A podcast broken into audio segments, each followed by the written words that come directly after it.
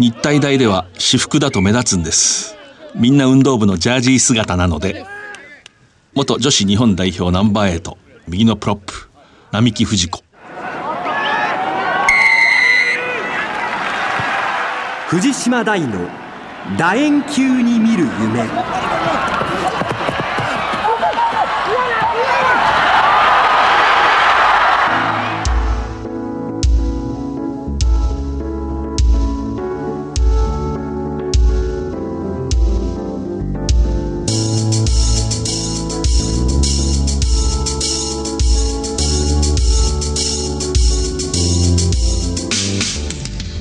こんばんは。スポーツライターの藤島大です。第1週の日曜夜9時半からラグビー情報をお届けしています。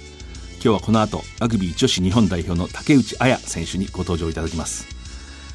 えー、竹内さん昨年10月のアジア競技会アジアのオリンピックですね。の女子7人制決勝戦。宿敵、まあ、好敵手。中国12対14で本当に惜しくも敗れたんですけれどもあの最後の場面。粘って粘って粘ってつないでつないでつないでつないで逆転かというところの最後のパス。本当にわずかなスローフォワード。フォワードパスを取られた。そのパスを繰り出した人だったと私は記憶してます。頼りになる選手です、えー、5月25日ラグビーのトップリーグ2015-2016シーズンの大会概要が日本ラグビー協会太田治部長から発表されました。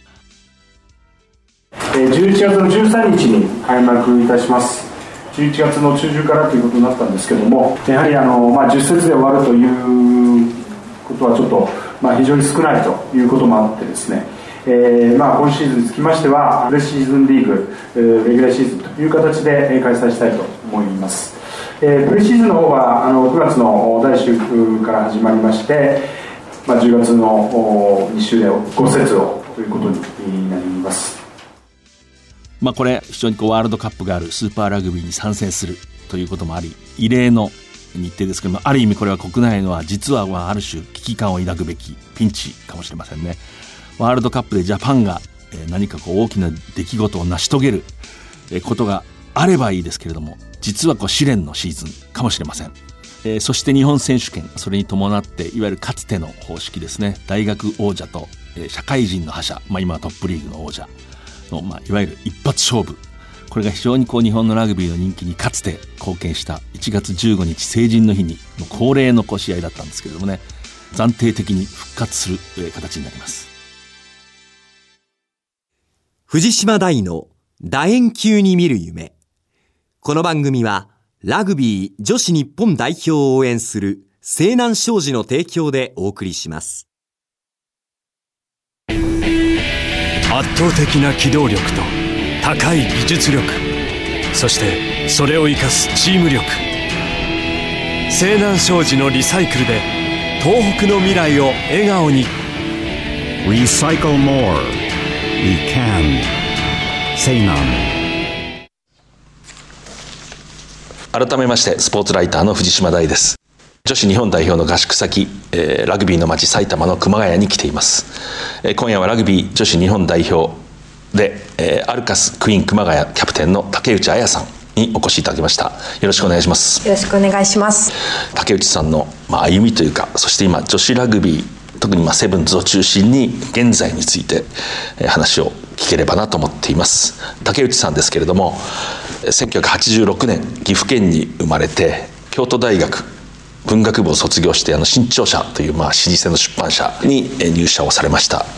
バレーボールの選手ですね。高校大学と。で大学を出てから早稲田クラブレディースで、まあ、楕円球と出会って世田谷レディースに移籍。で2013年に当時の IRB 女子セブンズワールドシリーズの第2戦アメリカ大会で日本代表に初めて選ばれました。で2014年4月アルカスクイーン熊谷総部とともに、まあ、移籍をして今キャプテンをしていると。167センチ68キロ、えー、ロックですね。高校の時バレーボール部でえ高校はどちらでしたっけ？高校は滝高校という愛知県にある、中高一貫の学校でした。バレーボールの強豪校とは違います、ね、では全然なかったですね、はい、でそこでポジションはどこだったんですか？レフト、うん、今ウイングスパイカーとか言うと思うんですけど、うん、レフトから打ってました。はいそれでまあ京都大学に入られてまたこれでいわゆる運動部体育会のバレーボール部に入るわけですね、はい。全然迷いがなくて 入学する前に入部してました。あそうそ う3月末ぐらいに。1年生の時はもう15人20人ぐらいいるような大きい部活だったんですけど2年生になった時にだんだん人が減ってしまって、私が3年生になった時には一番少なくて部員が3人しかいなくてしかも1人が病気でお休みしてしまって プレイヤーは2人みたいなあそういう時もありました、2人だとどういう練習するんですか？バレーはあのパスがやっぱり基本なので、ええ。ひたすら一人が打って一人が拾ってみたいな対人パスっていうのをやってました。ああれ対人パスっていうんですね、はい。そうなんでもあれこうみっちりやってると、はい。他校とこう合同練習したりするんでしょうね、そうですそういう時ね割とスッといけるんじゃないですかそうなんですよね、ええ。上手な大学は対人パスをずっと続けられるような上手い人たちがいっぱいいたので。私こうラグビーの練習結構2人で練習するとか、極端に言えば1人意外といい,、い、いっていうかね。あとすごい狭いスペースで練習するのも、実はラグビーにとっていいような気がしてなんかちょっと今それが思い浮かんだんですけどもね。じゃあ2人きりで、はい。例えば後輩と、はい。えー竹内さんも偉いけどその後輩も偉いですね。本当によくやめずにいてくれたなって 思います。今その方はこう普通にどっか社会で。そうですね。働いて。そうですか。でそうすると公式戦なんて4年生の時なんかどうだった？キャプテンですよね？で要するに。そうですね。でも4年生になった時に、はい。あの1年生が今度10人近くあそうですか。ややっと入ってきてくれて、ええ。また公式戦にもなので公式戦は1回も棄権することなく、ずっと出続けられたのは良かったなって今でも思ってます。そうですか。あの想像するにあの学生の頃の、まあ、年齢で、はいなんとなく仲間がこう去っていく、自分は燃えてるのにこう何か分かってもらえないってそういうこう少し悶々としたところっていうか普通あると思うんですけれども。そうですね。こうなんで辞めちゃうんだろうとかいろいろ最初はすごく悩んでたりしたんですけど、だんだんまあ悩んでも仕方ないかなみたいな。2人でやれることやるしかないなっていうふうにだんだんなってった時に、まあ2人でもそんなに悲壮感がないというか意味のある練習がいい練習ができるようにだんだんなってったかなと思います。まあ、悩むっていうことはね、まあ、人間として高級なところでもあるけれども行動とはまあ特には結びつかないですよね。そうなんですこうえー悩んでるんだったらやれることを全部やった方がいいなって思いました。まあ、結局ラグビーの一流選手例えばジョージ・グレガンでもみんなそういう同じような話をしてましたけれども、自分の力で動かせることだけに、まあ、集中していくんだと、それがまあアスリートの非常に心構えとして正しいと、ですね。今でもやっぱり悩みそうになった時はこう人の心とか行動を変えるのは難しいけど自分の心とか行動を変えるのは簡単だなっていうのに、ところにすごい立ち返ってなるほど。行動を決めるのは今もその時のおかげかなと思いああなるます。ほどね。で、まあ、文学部ということもあって、はい。おそらく読書もお好きだったはい。んでしょうね、で、まあ、新潮社というこれも私なんかもこうえースポーツライターですから縁がある会社ですけれどもご一緒にまあ老舗の文芸が強い、本物の出版社ですよね。だからこう日本の、まあ、そこを選ばれたっていうのはこうやっぱり、はい。えまあそういう志望があったということですか？そうですね。ただ出版社で絶対働きたいっていうよりかは、スポーツもずっと好きだったので、本当は体育の先生になりたいなっていう夢も小さい頃からあってで大学でも体育の教員免許も取って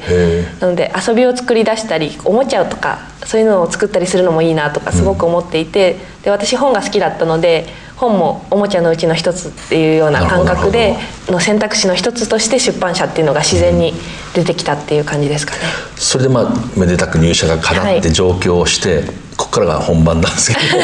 なぜラグビーをそれまでラグビーのラの字もおそらく、そうですね、知りませんでした。えーどうしてですか？京都大学のアメフト部がはい。強くって、体育会の友達でいろんな部活応援に行こうみたいなので一回応援に行った時に、もうすごい楽しそうだなと思って、コンタクトプレーとかぶつかり合ったり、はい芝生の上で走り回ったり、それがもう本当に楽しそうだなと思ってで上京したらアメフトやろうって本当は思ってたんですよ、なんですけど女子のアメフトチームっていうのがなかなか見つからなくってでその時ラグビーとアメフトの違いもあんまり実はよく 見たことなくってラグビー。であんまりよく分かってなくってで家の近くにラグビーチームがあるって女子も入っていいラグビーチームがあるっていうのを見つけてあこれだなと思ってあたまたま。それが早稲田クラブレディースだったんですか、は いそうですね。要するにこう仕事のために借りた部屋か何かのそばに、はいそうなんですよ、電車で家からもう2 3 0分で着くようなところにあって。そうするとボールの形が同じだったってことですね。まあアメリカフットボールいやいやいやコンタクトプレーがあったんで そっちの方が大事です。芝生で走れてコンタクトプレーができて。でまあそこに飛び込んでみて、はい。最初からもう好きでしたかラグビー、はいあのすごい幸せなことに早稲田クラブレディースが早稲田大学のグラウンドを使わせてもらうってことで、ええ。綺麗な天然芝なんですよね、でそれが本当に気持ちよくて、すぐにはまっちゃいました、それでまあいろいろ考えて世田谷レディースにまあ移られ、はい。はい。でもうそこから選手としてトップを目指していこうと思ったのはそのあたりですか？あ早稲田クラブレディースにいる時に私がラグビー始めたのが2009年なんですけど、はい。ちょうどその年がセブンズ7人制のラグビーがオリンピック種目になるっていうのが決まった年だったのでそこでトライアウトを受けたのがきっかけでトライアウトでたくさんのトップ選手、世田谷レディースの選手も多かったんですけど、ええ。に出会ったのがきっかけでトップを目指して世田谷レディースに入りました。えちょうど私が2009年の4月とか5月に始めてその年の秋にそういう話が決まった。そうですね。IOC のジャック・ロゲ会長っていうのが元ベルギー代表まあヨットマンとしてオリンピアンなんですけれどもへ元ベルギー代表のフランカーだったんですよあそうなんですかまあ、本人はそれとは関係ないってこう常に言ってましたけどねでなんかのインタビューでベルギー代表のフォワードなんてね電話の前に30分つ座ってたら電話がかかってくるんだって。そう言ってましたけどね。これ余談です。でまあ突然ですねその部員2人の大学バレー部のえー時代があった人が、はい。突然オリンピックということが割と現実的になってくると、この辺りは、まあ、外から見てると飛躍のように見えるんだけれども、そこはどうですか？その時は全然自分がオリンピックを目指すとは全然思ってなかったです、なんかチャレンジしたいなっていう興味はあったんですけど自分を信じてはなかったですその時は、あそうですか、はい。それはもうはっきりこう視野に入ってきたのは？と本当に突然でしたね。あの今のコーチたちが私が試合出てるのを見てチャレンジしないかっていうメールが来て、それで代表候補に呼ばれたんですけどその時も自分がオリンピックに出るっていうのは全然想像ができなくて、代表としてプレーするようになって1年ぐらい経ってから初めて自分がオリンピックに出るとか自分のプレーが日本代表のメダルの色を変えるとかそういう意識になったのは本当にここ1年2年のことですね。昨年からですか？会社も休職をされて、はい。でまあ、オリンピック種目になると拘束が長くなる、まあ、それ世界中でそうなんですけれども、要するに年間200日ぐらいおそらくはい。女子の、まあ、セブンズの代表として行動をしているというか、はい。拘束をされる会社を休職することも迷いなんかもうすでになしです。そうですね。アルカスクイーン熊谷っていうチームができるって聞いた時にもう休職するっていう選択肢はもう迷いなく選びました、はいはい。まあ幸いというかきっと上司も優しかったんでしょう。そうですね。前例がないって何回も言われたんですけど なんか前例というか私のええ。特別ケースを作ってくれて、作ろうとみんなが本当にいろんな方が動いてくださって、オリンピックに出るとは多分簡単な話じゃないと思いますけれども、まあ、仮に出場が叶えば新潮社の社員で オリンピック出た人は多分いないんじゃないかなとと想像がつきます、はい。京都大学出身が多分し過去3人ですね僕の調べたところでは。それに次ぐような、まあ、非常にだから珍しい道を歩いてる。そうですね。そうですね。でポジションはもうロックっていうのは最初からですか？最初は早稲田クラブレディースに入った時はハーフしてたんですよ。セブンズのハーフ。はいセブンズのハーフをしてて、はい。その時のコーチが日本の中では体が大きいけどもしオリンピックを目指すんだったら私は全然まだ目指してなかったのにコーチがそういうふうに考えてくれて、ええ。それにしては線が細いから、なんかパスを極めなさいみたいな感じでハーフって言ってくれて、ええ。それが今でもちょっと良かったなって思ってるんですけどはい。でも世田谷に入ったらやっぱりバックスの上手い人がたくさんいてフォワードの方が足りなかったんでそこからなんかロックに行きました。あロックでも好きそうですよね、はい大好きです。なんか一番好きです。ええ本当ロックっていうプレイヤーであのこの番組にも出てもらいましたけど男子の大野金ちゃん、大野さんを彷彿とさせる ずーっと仕事をしてるという。すごいあの尊敬してる選手です、一度お会いしてみたい、あ本当に。はい。そんなに交流ないんですかね。まあそうかな。セブンズの男子のロックの選手ではクワズル選手とかええ。にはセブンズの大会で一緒になることはあるんですけど、15人の選手はなかなかお互い拘束をされててるんで、えーなかなかそうでしょうね。これからちょっとセブンズのオリンピックの、まあ、予選の話なんかをするんですけどその前にちょっと一言私としてぜひ言っときたいんですけども、はい。これは5月アジア選手権15人制ですね。でカザフスタン代表に、まあ、福岡でえー女子日本代表が勝った、はい。私はこれはね結構大切なことだったと思うんですそれ出場されてましたよね、はいそうです。ちょっとその試合について語ってください。そうですね。カザフスタンは過去ずっと日本の女子ラグビー支えてきてくださった先輩方が何度も対戦して何度も勝てなかった相手で私自身も2年前のワールドカップ予選で本当に勝てるっていう感触をつかんだのにスルリってそれをにに逃してしまって2年前は2点差でキック差で負けてしまったっていう本当に悔しい今までのラグビーの試合の中で一番忘れられない試合だってその負け試合を思っていて、なので今回あの勝った試合に出たメンバーのうちの半分ぐらいはその2年前の試合を経験している選手で、何人かは何度も負けを経験している選手がいて、なので今回は今度こそはっていう気持ちで本当に挑んだ試合だったんですね。あの女子の試合を日本でやらせてもらえるってこともなかなかないことですし、ええ。そういう特別な気持ちも合わせて本当に特別な気持ちで臨んだ試合だったので、勝ちたいとかじゃなくて負けられないっていう気持ちで臨んだ試合でした、ええ。でそれで本当にちゃんと勝利をつかめたっていうのは本当に良かったなと思ってます。あれは僕も計算しましたけど体重差が1 0キロ以上ありますね フォワード。いわゆる男子の1990年代初めぐらいまでの日本代表とはい。外国の関係みたいな体格差がはっきりあって、で日本の方にいわゆる外国人選手、え日本国籍取得者を含めてですけれどもがほとんどいないっていう,、こう非常に昔の男のジャパンと非常にこう似た関係で、結局ラグビーもそうならざるを得なくておそらく極端に前へ出る、はい。えー低くタックルする、非常にクイックボールで攻めていくキックをうまく使って前へ出ると、おそらくそういうラグビーをし、ねで勝負をせざるを得ないというか、まあ、それがまた強みになってくる、え体重差はすごくあるっていうのは分かってたんですけど、スクラムは2年前から負けてないなっていうのは本当に感じてて合宿とかで男子高校生とか大学生とか、ええ。本当にいろんなチームが協力してくださって組んでるうちに軽くても全然負けてないスクラムが組めてるっていう自信はあったので、体重差では特に試合中に感じることはなかったかなと思います。でラインアウトはおそらく自分投入100%獲得ですよね。そうですね。そのキーマンですよね。いやいやいや本当スローワーが一番あのプレッシャーがかかるので、ラインアウトっていうのはいかにスローワーに投げて大丈夫だよっていうスペースをいっぱい作ってあげるかっていうことをジャンパー同士で話し合ってやってました。でまあその15人制のワールドカップの予選も来年ですね。で、はい。今年このセブンズの11月ですねアジアの予選があると、でここからまあセブンズの話をしたいんですけれども、で昨年のあのいわゆるアジア競技会ですね、はい。アジアのオリンピックの決勝戦で中国に本当に惜しい試合えーで敗れてあの非常に感動的なあの映像はねこうみんなこうそうですね。えーこう胸がこう締め付けられるようないい試合なんですけれどもどうですか？中国とのその力の今状態というか関係、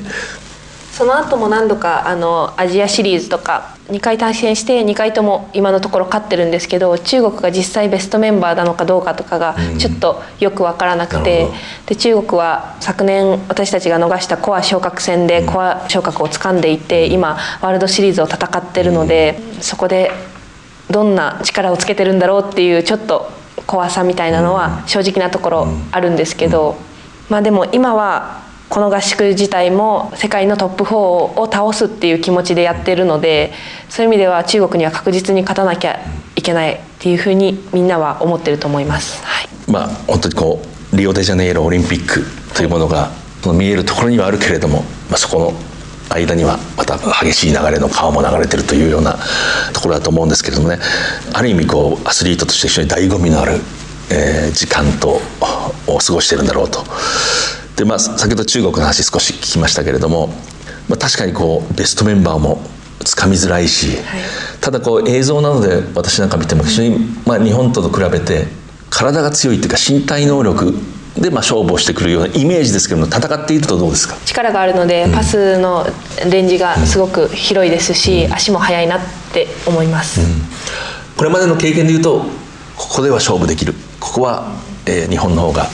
明らかに上回ってると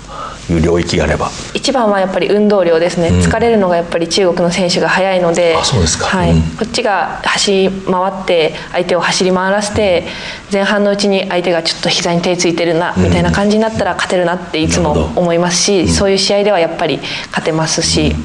逆にこっちが疲れる暇もないほど簡単にトライを取らせてしまったら相手のペースだなっていう試合になります。何が一番こう大事ですか？そこはやっぱり、はいタックルですね、あのファーストトライはもちろん取りたいんですけど、最初のゲームの内容が一番大事かなと思っていて、相手がずっとアタックしてる場合でもこっちがもうひたすらタックルをしてもう嫌だっていうぐらいに相手を疲れさせるっていうのが一番大事だと思ってます、こうね、やっぱりこう相手をこう、まあ、いわゆるへばらせるっていう、はい。なるほどそういうことですか、まあ、体も当然大きいですよね、はい。一回りかな。そうですね、これは本当に昔のそれこそ男子の大西哲之助さんがあの大西ジャパンと言われる非常に簡単にこう定義しててあの簡単さが僕はいいなと思うんですけど大きいやつは先にへばるんだって 重いやつが。プロになってそう単純じゃなくなったところも確かにあるけれどもこういう仮説の立て方って大事ですよね。だから絶対我々の方が走れるんだっていう。はい。分かりました。それでもう勝負していくわけですね。はい。昨年のインチョンのアジア競技会えっと準決勝で香港ともまあ接戦ですよね。そうですよね。ここも侮れないですか、そうですね。いつも香港には接戦をしてしまうというか、中国もカザフスタンに接戦をしてしまう、で私たちは香港に接戦をしてしまうっていうなんかこう相性みたいなものもそうでしょうね。あってそこはやっぱ気を抜かずに戦わなきゃいけないなと思ってます、でこれがもうあの日程がねこのほど決まりまして、はい。11月の7日と8日香港、え28日29日が東京ですね。これ本当に注目の決戦で、えーセブンズっていうのはこうね強豪国を倒すこともできるけれどもちょっとしたことで勝負を持っていかれる怖さもある。その大会の時に何ができるかっていうことももちろん大事なんですけど、そこまでにどういう準備をできるかっていうことがやっぱりセブンズなんですけど勝負に偶然はないので、負ける時は負ける理由があって準備が足りなくて負けるんだと思うのでどういう準備できるかっていうことに集中しなきゃなって思います。その元日本代表の大西監督がよく言ってましたね。その決戦の時のグラウンドでベストを尽くすなんて当たり前で、そこに至るまでの1年間毎日ベストを尽くしてきたのかとそれが問われるん。だとまさにそういう状況というかそう直前になってバタバタしなくていいように、今やんなきゃなっていうなるほど。っていうふうに思います。ー日本代表としてセブンズのこう常にこう200日年間行動をしていて、はい。大体こう1日はどういうふうになってるんですか？合宿の時は朝6時か6時前とかから練習が始まって1時間ぐらい練習して朝ごはん食べて、もうずっとラグビーしてるかご飯食べてるかシャワー浴びてるか寝てるかの どれかなんですよ。合宿中は。で3回か4回か練習があるので。練習してシャワー浴びてご飯食べて寝て練習して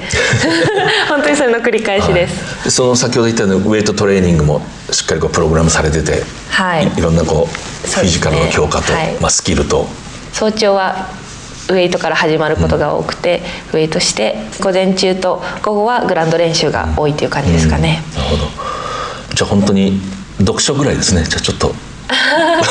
部屋でこう。そうですね、最近は何を読最んでるんですか？近はこの間本屋さんでなんでこの本読んでなかったんだろうって本を見つけてそれが「オフサイドはなぜ反則なのか」っていう平凡社ライブラリーの本なんですけどラグビーだけじゃなくてフットボールの歴史についてずっと書いてあってその中でどうやってラグビーが生まれたのか歴史のの中でだんだんラグビーというものが形作られていったっていうのが詳しく書いてあるんですけど、えこのルールにはそういう意味があったのかとか、こうラグビー自体にそういう意味があったのかみたいな新しい発見がいっぱいある本です。あれ僕の記憶では要するに待ち伏せを許さないってことですよね。そうです。えーそれがまあ卑怯だっていう,、あのだから勝負にやられたり痛い目にあったりするよりもその卑怯なことをしてしまうっていうことに恐怖心を感じるっていうのがフットボールプレーヤーだっていうようなことがまあ、書そうでしょうね。まあ、そうですね。まあ、非常にこう肉体が心身が疲れ果てる、まあ、まさに中国との激闘をねアジア競技会の決勝で戦えば本当に極限のところでこう戦っていてそこでまあ汚いことをしない卑怯なことをしない。って、まあ、本当にこれが人間の根源というか競技スポーツ闘争的なスポーツって非常にこう、まあ、しみじみ大切なもんだなとこう今今話してて思い出しますけれどもね、えー素晴らしい経験をされてるというか。うんスポーツライターが素晴らしいなんて言葉を簡単に使っちゃいけないんですけど。新潮社の編集者に怒られちゃう。んです今こうご自身の課題っていうかこう今非常に取り組んでることなんでしょうか？タックルです、ひたすらタックルの練習をしてます、でも今でも苦手ではないですよね。いや。うーん。やっぱり15人制とセブンズあそうか。は全然違っていて、足が速い方では決してないので速い選手にどう入っていくかみたいなことはすごく課題だなって思います、やっぱりアジリティがあって足が速い選手が多い中で私は本当は足が遅いけどなんとか食らいついていかなきゃいけない選手の一人なので、もうタックルとかをもっと磨いて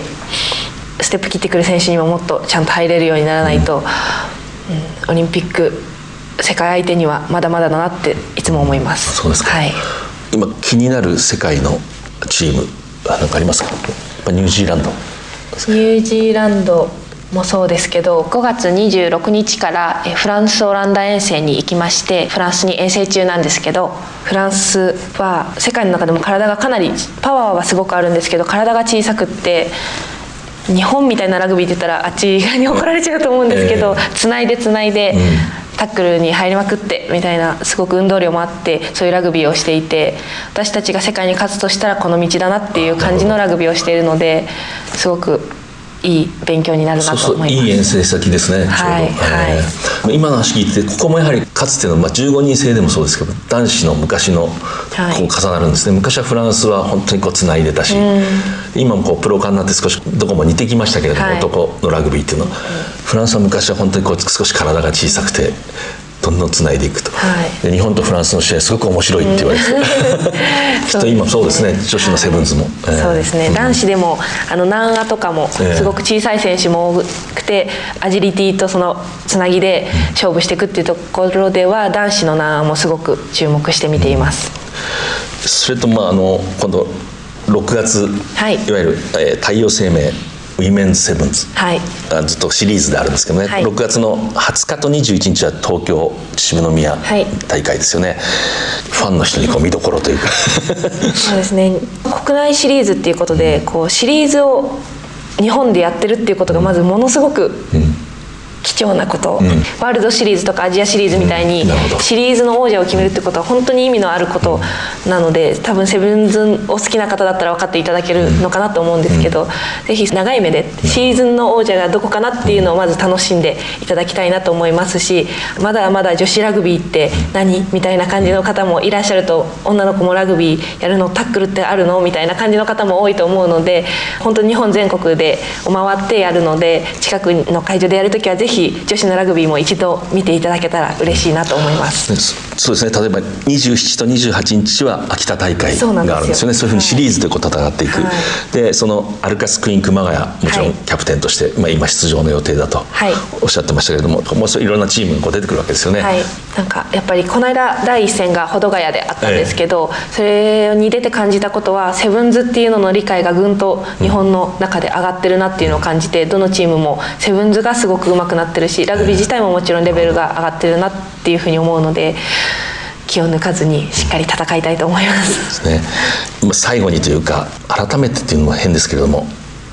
ラグビーで最初そのハッと面白いと思ったと、はい。その東京に出てきて、はい。え今こう面白さをこう言葉に言語化するとどうなりますか？なんといっても激しいプレーが見どころかなと思います、セブンズはスペースがすごくあって簡単に抜けるように見えるんですけどそこをみんながタックルで食らいついていったりコンタクトプレーにすごく魅力があるなと思うのでぜひそういうとこ見てもらいたいです。セブンズ、はい。女子セブンズ日本代表、まあ、桜セブンズと、えー呼んでましたけれども他にもたくさん魅力のある選手能力の高い選手激しい選手速い選手えー黙々と働く選手たくさんいるんですけどもちょっとこうあえてこうこの人を見てくれっていうのがあったら教えてください。そうですね。私と同じで多種目から転向して大人になってからラグビーを始めたメンバーが何人かいてキャプテンの中村と、ええ。それからフォワードの桑井この2人はほとんど同時期にラグビーを始めて一緒に代表に入ろうって努力して今ここに立っている選手なのですごく近い親近感を感じてるんですけど2人とも実は中村はバスケを昔やっていて桑井は陸上で2人ともそれぞれの持ち味がすごくあってまず中村はバスケだったのでステップがすごく上手なんですよバスケはラグビーと違ってぶつかっちゃいけないのですごいいい間合いで。ラグビー選手よりも上手な間合いでステップを切っていくので、パスとかもラグビーボールがバスケットボールに見えるみたいなトリッキーなパスをしたりあと桑井は投擲だったので、まあ、陸上部っていうことで足もすごく速いですしパワーが何よりも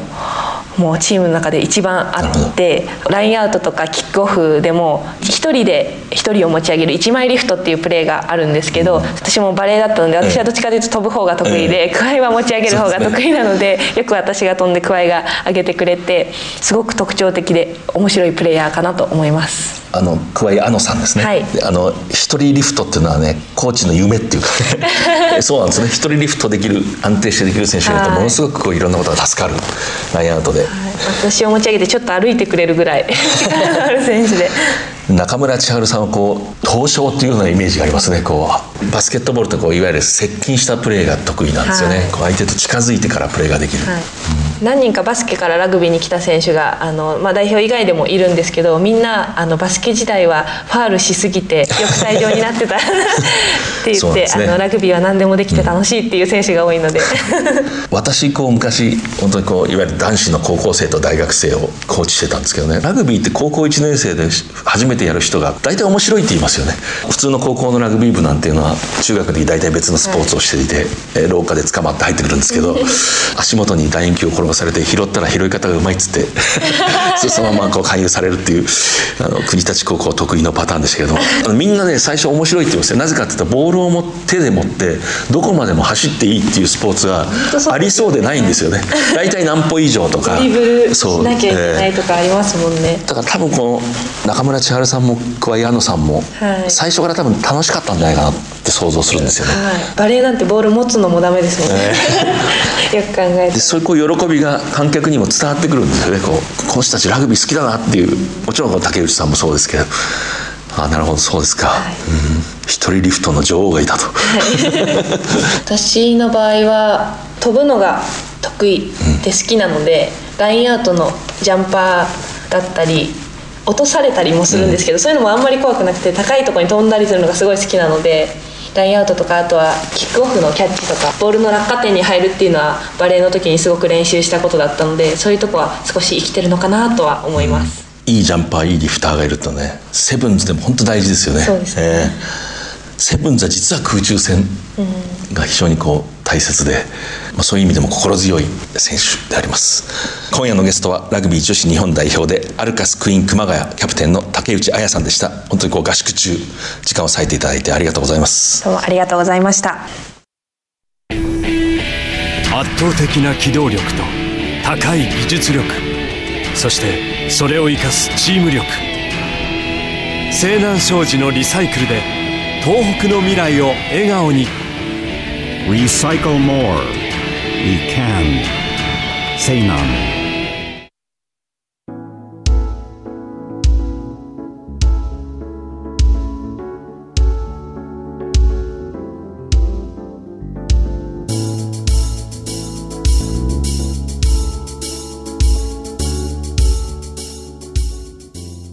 日体大では私服だと目立つんですみんな運動部のジャージー姿なのでこれ並木藤子さん。かつて女子日本代表1994年2002年のワールドカップに出場してますけれどもかつてニュージーランドのナンバー8にジンザン・ブルックというね、まあ、見事な選手がいたんですけれどもそれにこうちなんでジンザン・ブルッコと言われてた伝説のナンバー8です。彼女が日本体育大学に進んでいわゆる帰宅部で食堂でこう私服でご飯を食べていたと。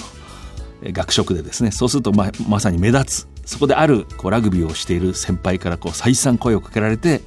楕円球を追いかける青春が始まる、えー、その言葉です。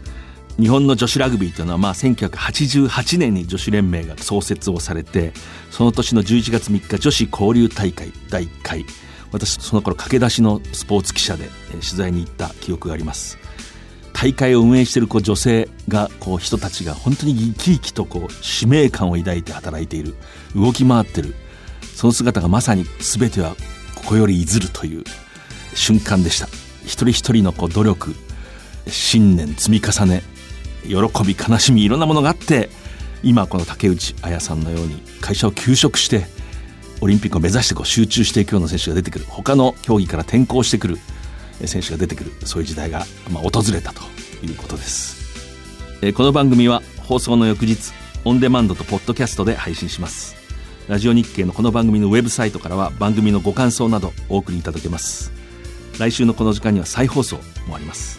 次回は7月5日夜9時半からラグビー日本代表元首相伝説の男。NTT ドコモレッドハリケーンズフォワードコーチの三内拓郎さんに登場していただこうと思っています。それではまた。藤島大でした藤島大の楕円球に見る夢この番組はラグビー女子日本代表を応援する西南商事の提供でお送りしました。